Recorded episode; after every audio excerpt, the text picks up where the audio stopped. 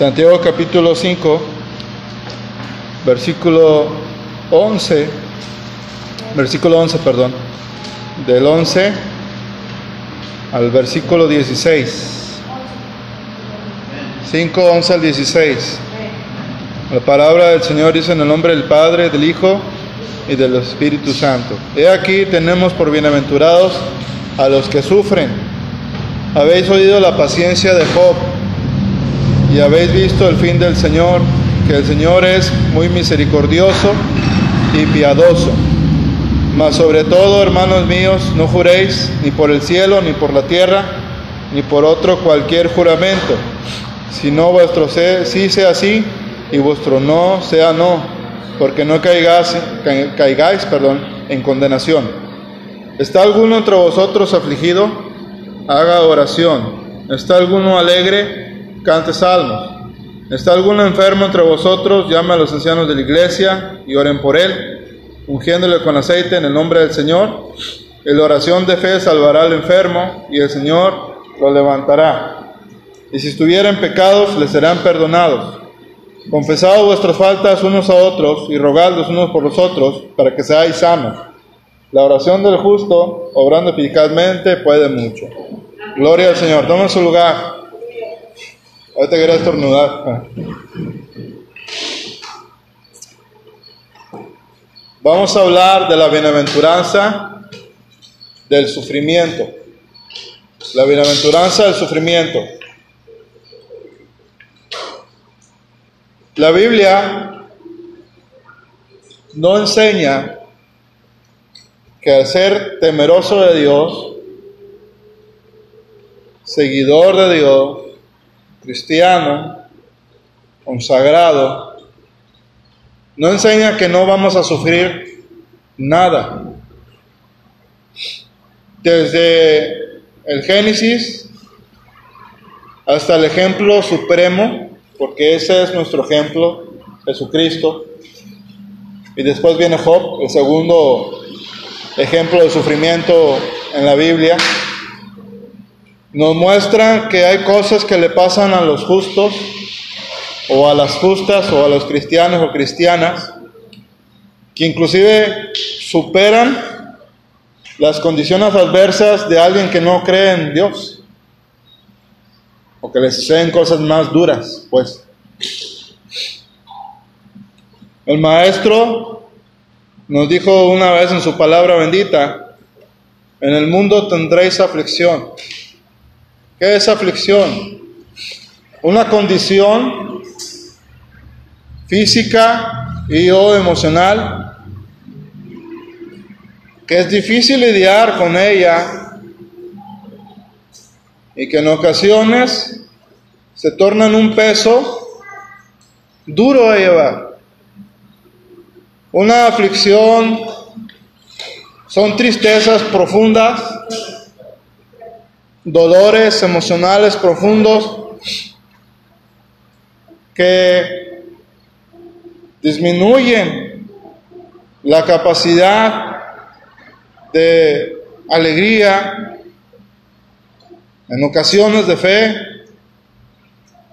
que disminuyen el gozo y que generalmente nos ponen a pensar ¿Qué hemos hecho mal para que me haya sucedido esto a mí? ¿Dónde estás, Señor?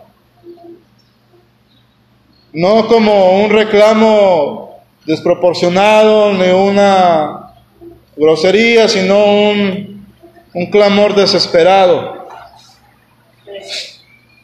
La aflicción es un sufrimiento al extremo que no tiene nada que ver con la doctrina católica romana de autoflagelarse. No tiene nada que ver. Muchos cristianos y cristianas cuando empiezan en su primer amor piensan que todo va a salir bien, que Dios va a contestar inmediatamente. Porque es verdad, el Señor nos guía por pastos. Y hay momentos o años quizás donde todo está bien, donde las finanzas están muy bien, donde la salud está muy bien, donde la armonía, la paz en el trabajo, en el hogar, todo está muy bien. Pero hay tiempos donde Dios permite enfermedades, problemas en tu casa, problemas en tu trabajo, problemas en tu salud, para ver qué tanto lo amamos a Él y si confiamos en Él. Tenemos que ser probados.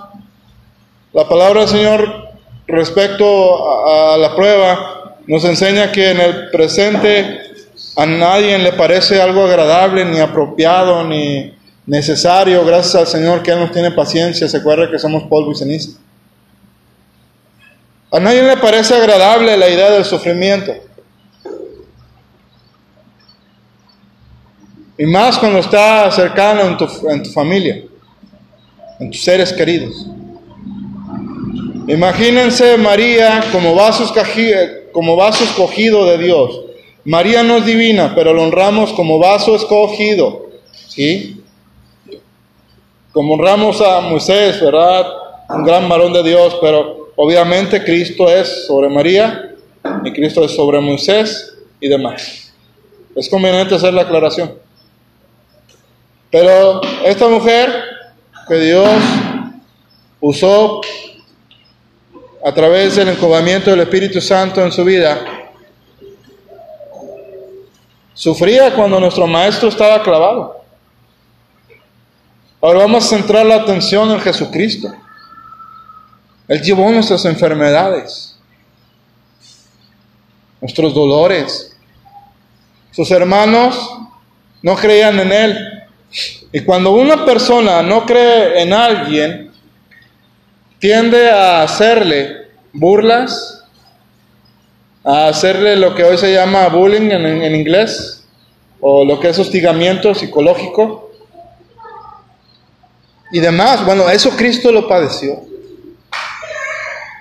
Él sabe, Él sabe todas las dolencias, las tristezas que padece el ser humano. Ahora algo tremendo. Nosotros somos bienaventurados. Porque tenemos al Espíritu Santo que nos consuela. Y Dios, a través del accionar del Espíritu, mueve a alguien para que te hable, como me ha pasado, como pasó el día de hoy a mí, un hermano de otra congregación, las que voy a predicar, por gracia del Señor. Y Dios mueve a este hermano o a esa hermana y te ayuda a llevar tu carga y te alivia.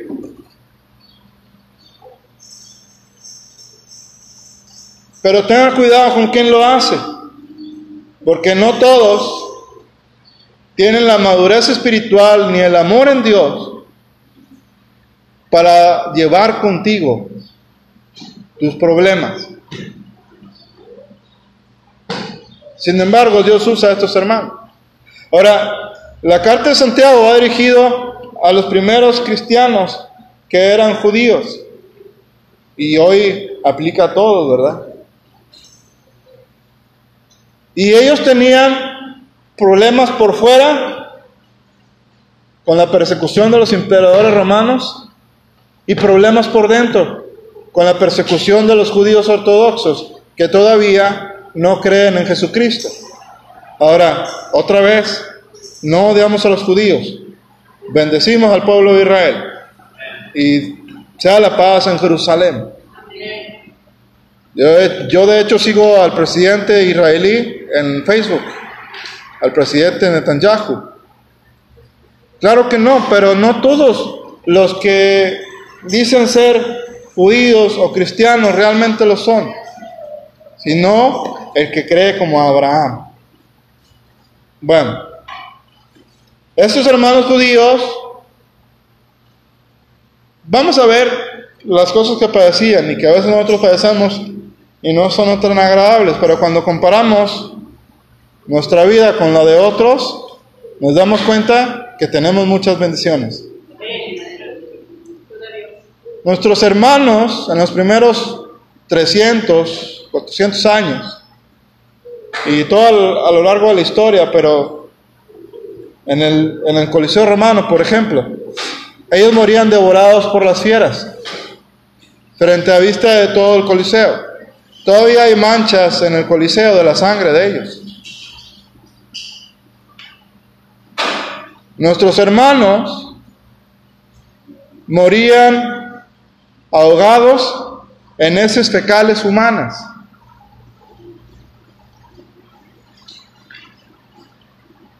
¿Cuántos dicen que Dios es bueno con nosotros?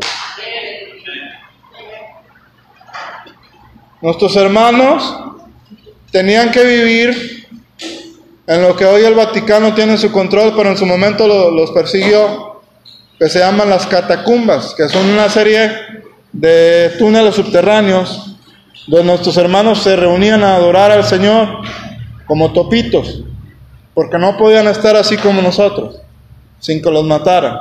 Y va a llegar un momento que ya nosotros no vamos a poder estar así. Por eso dijo acertadamente, hermana, hay que aprovechar que ahorita sí lo podemos hacer. Nuestros hermanos eran expulsados de sus familias. Todavía cuando un judío cree en lo evidente que Jesús es el Mesías,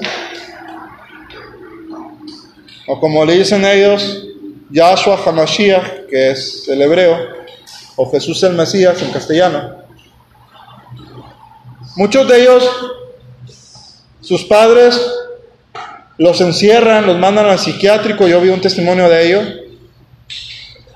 los destierran, los azotan, les dicen tú has muerto y pierden su familia.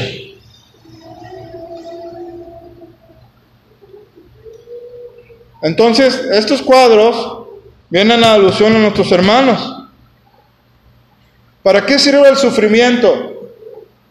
Para Dios mostrarnos lo que hay dentro de nosotros, cómo reaccionamos realmente, porque el Señor Jesucristo no quiere una fe fingida. No bajo los, no bajo los parámetros de una persona, sino los parámetros o, a los eh, requerimientos de la palabra de Dios. Dios quiere una fe real. ¿Realmente me vas a seguir? ¿Solo me vas a seguir cuando tienes dinero? Pareciera que el Señor nos dijera cuando estamos en esos momentos. ¿Solamente me vas a seguir cuando estás sana o sano? ¿Solamente me vas a seguir cuando todos te quieren? Cuando estás en el, en el, ¿cómo se llama? En el estante público, social, y eres reconocido, tienes poder, tienes dinero, todo mancha sobre ruedas. Solamente me vas a alabar ahí, me vas a reconocer ahí. Yo quisiera ver, pareciera que el Señor nos dijera, ¿cómo vas a reaccionar cuando los tiempos malos lleguen? Amén. Y es una y es una ilustración, una narrativa de lo que yo también puedo vivir. Como testigos del Señor, la, aflicción nos ayuda a doblar nuestras rodillas más seguido. Porque cuando tenía menos años que Fernandita, verdad? Que era como 15. Yo me preguntaba, lógico, en la mentalidad que uno tiene en esos años, ¿Por qué no hay una solución definitiva a los problemas? ¿Por qué el Señor no quita los problemas, no quita la enfermedad? Porque si Él quiere lo puede hacer. La respuesta es esta. Porque si Él quita los problemas, no habría iglesia con miembros a nivel mundial. ¿Por qué Dios no quita las enfermedades? Porque si así Viendo lo que viendo, las personas le tienen más miedo al virus y hay que cuidarse, por supuesto, pero le tienen más miedo al virus que se olvidan de que Dios puede sanar. Gloria a Dios. Y que Dios tiene poder y que Él es el Señor de la vida y el Señor de la muerte. ¿Cómo es eso, hermano? Es decir, que Él es el que da vida y el que quita la vida. No es la muerte, ella tiene que pedir permiso. Si Dios dices no, es no. Dáselo fuerte al Señor.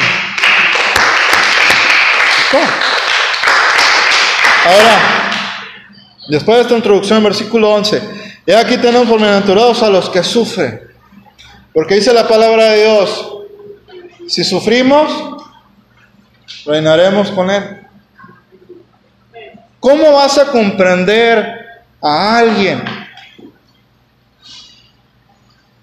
si tú no sufres igual? ¿Cómo vas a tener verdadera compasión? Porque los seres humanos son muy buenos para formular rápidos cuadros de las, de las respuestas del que está enfrente, pero Dios es el que sabe lo que está pasando en su vida. Y si Él no te revela lo que está pasando en su vida, mejor es que hagas oración solamente. Tenemos esa tendencia a apresurarnos, a decir, uy, eso que es el pastor. Uy, eso que, y uy, eso, pero nunca nos paramos a mirar, a mirar nuestra propia condición espiritual. Y esa es una de las claves por la cual Dios permite que sufras para que aprendamos paciencia. ¿A cuánto les gusta la paciencia?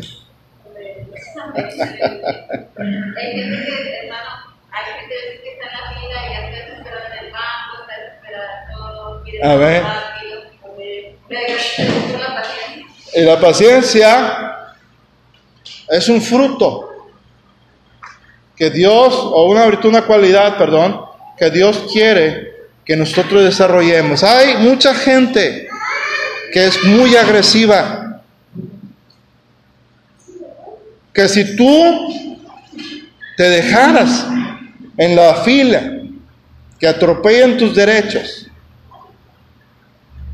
ustedes tienen derechos también.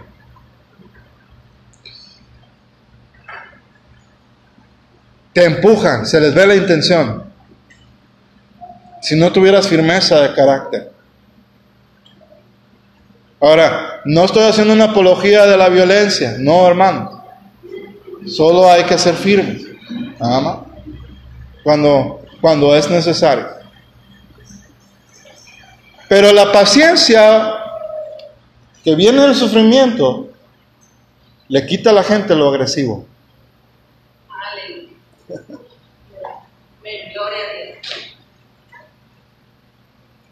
Ahora un corazón que no es agresivo pero que sufre.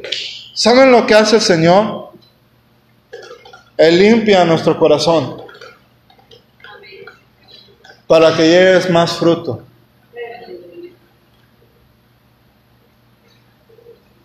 En, los, en las predicaciones modernas, hoy solamente te dicen, eras bienaventurado si todo marcha sobre ruedas. Eso jamás, si me permiten la expresión, eso jamás es cierto. Bienaventurados los pobres en espíritu, primero. Bienaventurados que lloran, ahí está otra. Bienaventurados que sufren persecución. Bienaventurados que tienen hambre y justicia. ¿Qué les suena a eso? A que son cuadros que nadie quiere vivir. ¿Qué el mundo te enseña? Este mundo es de los fuertes. Espero que no sea en olor, ¿verdad? Porque eso quiere decir que no te bañas. Este mundo es de los que transan para avanzar. Y el Señor nos dice para empezar que no somos de este mundo. Que somos del reino de los cielos. Y que si a Él lo trataron como malhechor, porque al Señor lo trataron como delincuente a nosotros también.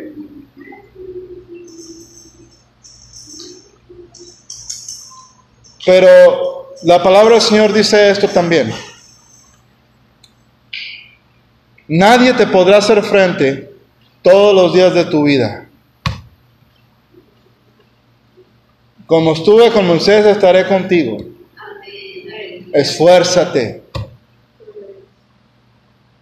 Señor, pero ¿cómo me voy a esforzar si no puedo? No tengo ánimo. Tengo ganas. Bástate mi gracia. Mi poder se perfecciona en la debilidad. Y es cuando Dios opera su bienaventuranza para los que sufren. Somos bienaventurados también porque Dios tiene un plan para moldear nuestra vida, primero para, para sus propósitos o para el servicio a Dios. Somos bienaventurados también porque Él dijo, me voy a ir, pero les voy a dejar a un consolador. Y Él es el Espíritu Santo de Dios. ¿Se dan cuenta que todo lo que el mundo secularmente llama exitoso o feliz es diametralmente opuesto a la fe cristiana? Porque el mundo sus deseos pasan, pero el que hace la voluntad de Dios se permanece para siempre. ¿Y eso qué tiene que ver? Que nuestra fe es probada como el oro para que resplandezca, para que se vea el testimonio. El testimonio es la mayor carta que tiene la iglesia para presentar la obra continua de Cristo en nuestras vidas, o en otras palabras, lo que Cristo está haciendo diario con nosotros. ¿Sabes por qué Dios permite que sufras en tu casa? Para que te des cuenta que Él te ama y te ama de verdad. Dile el aplauso.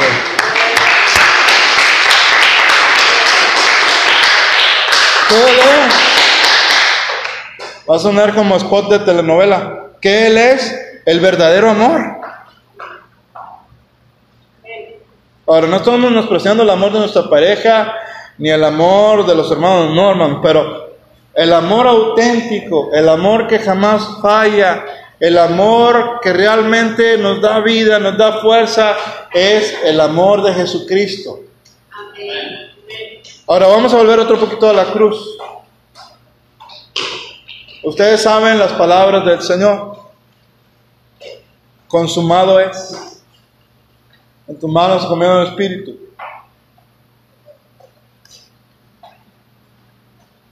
Si Él pudo, nosotros también podemos, pero a través de Él. Déjame adelante. A través de Él. ¿Qué quiero decir con ese pensamiento? En una lógica cristiana bíblica. Que Él venció y Él promete que yo venceré con Él.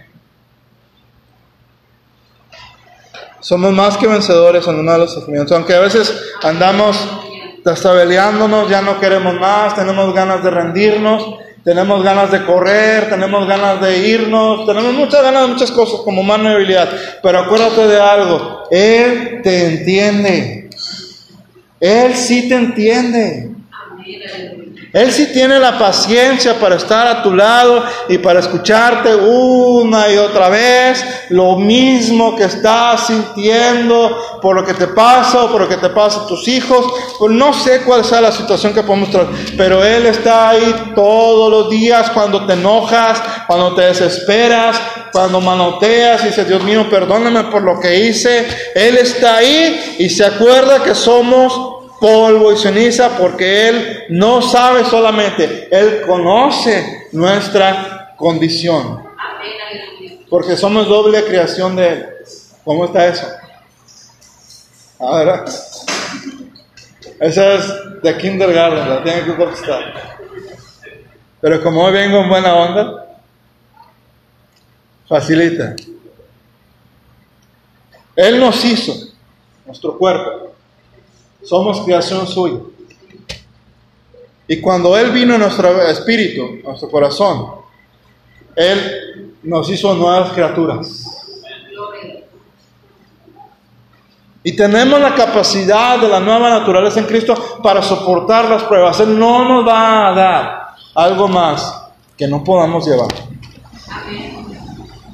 Claro que somos tentados a renegar, a decir, ¿por qué, Señor? Pero qué bueno que Él tiene amor y misericordia por nosotros. Vamos a terminar terminando. Ustedes conocen la historia de Job.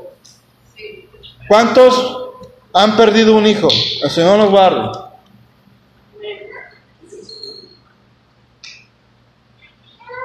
¿Cuántos de la noche a la mañana han sido multimillonarios? Porque él era billonario.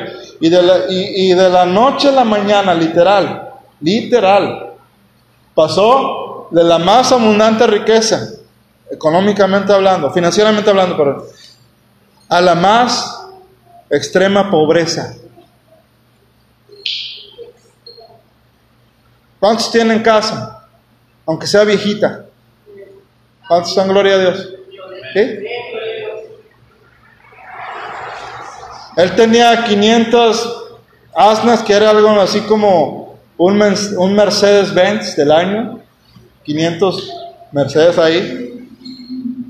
Y después ya no tenía ni un solo carro. Y le vino una, una, una, y la peor le llegó al último. Tus hijos están muertos. Usted conoce el dolor de la partida de un ser querido, cercano o lejano, pero duele. Pero el Señor nos consuela y nos sostiene, nos fortalece, nos ayuda a salir adelante. Pero es doloroso. Y de vez en cuando llora. Por eso el Señor dice, si llora, no hay problema por llorar. Es más, cuando uno llora, el Señor lo hace descansar. Llore. Que no le dé vergüenza llorar en el altar. Esta es la casa del Señor.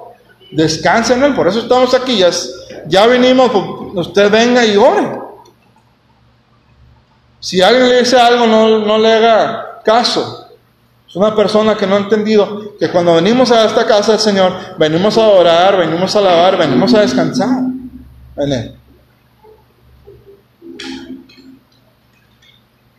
¿Y saben qué?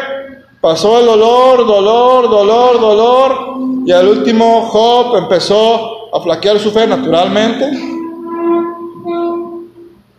Pero nunca pecó delante de Dios. Pero hubo un momento en que el sufrimiento lo rezó tanto que como humano se desesperó. Pero Dios conoce a los suyos y de los suyos tiene misericordia. El fin del Señor lo conocen. El Señor nos prohíbe el juramento en el versículo 11, 12, perdón. Y luego nos da la solución para cuando está uno afligido. Uno cae en el error de cuando tiene muchos problemas decir, Señor, ¿por qué en oración? ¿Por qué? ¿Por qué? ¿Por qué? ¿Por qué? ¿Por qué? ¿Y por qué eres así? ¿Por qué lo otro? Y esto, lo otro. Y empieza uno como humano, ¿verdad? Pero la solución a eso, para que nosotros empecemos a sentir la presencia de Dios, es, aunque no tenga ganas, levanta sus manos y diga, Señor, te alabo. No sé lo que pasa, no me gusta lo que pasa, pero confío en ti. Te doy gracias porque eres el Rey de Reyes y el Señor de Señores. Y tú sabes lo que haces, Señor. Estoy triste, pero tú sabes lo que haces. Y yo sé que un día tú ya pondrás todo en orden. Yo sé que un día tú me vas a sanar. Ahora después de esto, te alabo porque tú eres grande. Te alabo porque tú eres el rey de los reyes. Te alabo porque tú hiciste los cielos de los cielos. Te alabo porque tú prometes venir por mí. Te alabo porque tú eres mi sanador. Te alabo porque tú me has dado comida. Y empiece a alabar a Dios. Haga alabanza a Dios. Cante a Dios. No tengo ganas de cantar y de repente se le va a atragantar la tráquea con las lágrimas, los ojos también. Pero usted siga alabando a Dios y ese es el remedio bíblico por el cual que usted va a encontrar fortaleza, descanso y paz en medio de la tormenta. No solamente cuando venimos al templo, sino cuando estamos ahí en la casa, hincamos nuestras rodillas, aunque lo juzguen loco en su casa, aunque pase lo que pase a su alrededor o no pase a su alrededor, usted hinquese y diga, Señor, ya no puedo más, aquí está mi carga, te doy gracias porque esto pasa, te doy gracias porque aunque tú prometiste, mi hijo todavía no es sano, me duele verle, pero te doy gracias porque yo sé que un día tú lo vas a sanar y tú sabes lo que hace, Señor. Y es cuando el Señor se manifiesta. Digo porque a mí me ha pasado.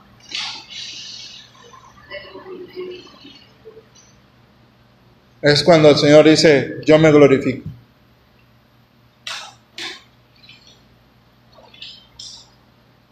Haga oración, dice el texto. ¿Está alguno entre vosotros? Haga oración, una oración de alabanza, de oración, de gratitud, aunque no tenga...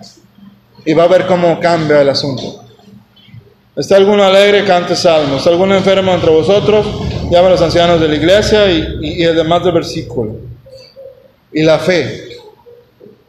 En el versículo 15 salvará al enfermo. El Señor lo levantará. Si tuvieran pecados, lo serán perdonados. confesados vuestras faltas unos a otros. Muchas veces la aflicción viene por falta de confesión de nuestros pecados.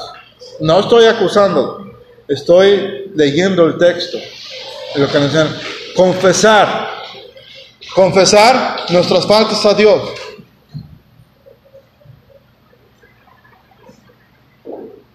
Y aquí en el versículo se regala uno por los otros para que seáis sanos o confesado las, vuestras faltas unos a otros. ¿Por qué a veces no hay paz en las personas? Porque ofendemos, pero no queremos decir perdóname.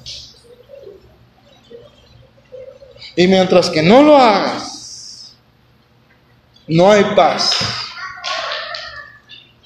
Mientras que no le digas al Señor, perdóname, no vas a tener paz. Y el enemigo te va a decir, estás enferma, te vas a morir, te van a operar, te vas a volver loca, te vas a volver loco, no hay nada que hacer. Puras tonterías del enemigo. El Señor Jesucristo lo reprenda, pero cuando nosotros confesamos, Él quita el derecho legal, si hubiera pecado del enemigo de estar molestando nuestras vidas, y lo reprende y pone su paz en nosotros. Ahora, cuando Él está afligiendo y no hay pecado, él está en una posición ilegal. El Señor lo reprende y tú tienes paz. Ahora, cuando tienes algún problema, Dios te está preparando para algo. Y en el momento, a veces decimos, ay hermano, como usted no vive lo que yo vivo, pasa. Pero déjame decirte algo, Él sí sabe lo que vives. Y Él te va a ayudar y me va a ayudar. Así es que si sufres, dale gracias a Dios. ¿Cómo es eso, hermano? Dale gracias a Dios porque Él tiene propósitos para tu vida extraordinarios. Porque si Él te usara y me usara antes de un proceso, probablemente lo que vaya a darnos de bendición material, lo que nos vaya a dar de bendición espiritual, lo que nos vaya a dar de bendición física, lo que nos vaya a dar de bendición en todas las áreas de nuestra vida, te haría daño en lugar de hacerte bendición. Por eso, a veces nosotros pasamos lo que pasamos de pruebas. Dios no es malo. Su palabra dice que no hay maldad. En Él no hay maldad. Todo lo que hace es mucho más superior y Él solo nos dice, confía en mí. Y la respuesta, para finalizar, el por qué a veces el Señor no nos contesta, porque Job a Job nunca le fue revelado, escuche, nunca le fue revelado por qué sufrió. A veces yo no te voy a decir por qué. Y nos vamos a enterar hasta cuando estemos allá. Pero ten por certeza que si Él venció, tú también vencerás y yo también, por medio de su poder. Si tú estás afligida por una enfermedad o alguna eh, enfermedad en tu cuerpo o ser un ser querido, ten por seguro que Dios va a obrar un milagro de sanidad, un milagro, una sanación, pero Dios no va a hacer. Y después vas a llorar, pero ya no vas a llorar de dolor, ni de desesperación, ni de depresión, ni porque estás atrapada, te sientes atrapada, atrapado, no tienes ganas de vivir. Señor, reprenda todo espíritu de suicidio en el nombre de Jesús, en nuestras vidas, en nuestra familia y de todo aquel que va a escuchar esta humilde grabación. Señor, reprenda todo espíritu de suicidio, porque Cristo es vida y vida en abundancia. Y nosotros recibimos vida en el nombre de su santo nombre.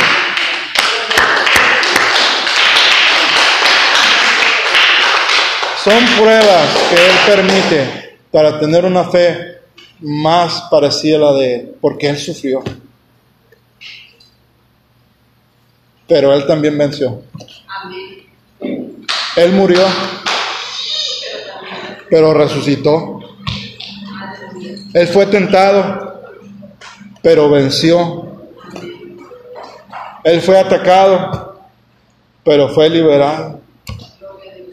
Fue defendido. Gloria a Dios. Gracias a Dios por su palabra. Padre, te damos gracias en el nombre de Jesús por esta noche tan hermosa que nos das. Danos paz en medio de los problemas, en medio de la aflicción. Señor, toma tú el control de nuestras vidas, de nuestras casas, de nuestros hogares, de nuestras finanzas, de nuestro cuerpo, de nuestra vida. Perdona nuestras rebeliones, iniquidades y demás, Señor. Si esta no fuera la causal por el cual estamos padeciendo lo que hoy padecemos, tú eres sabio. Y aunque no entendemos, Señor, lo que pasa, tú has prometido que tú tienes pensamientos de bien para con nosotros, no de mal. Te amamos y confiamos en ti, Señor Jesús. Sana las heridas, las tristezas, los llantos, los dolores, haznos descansar en ti.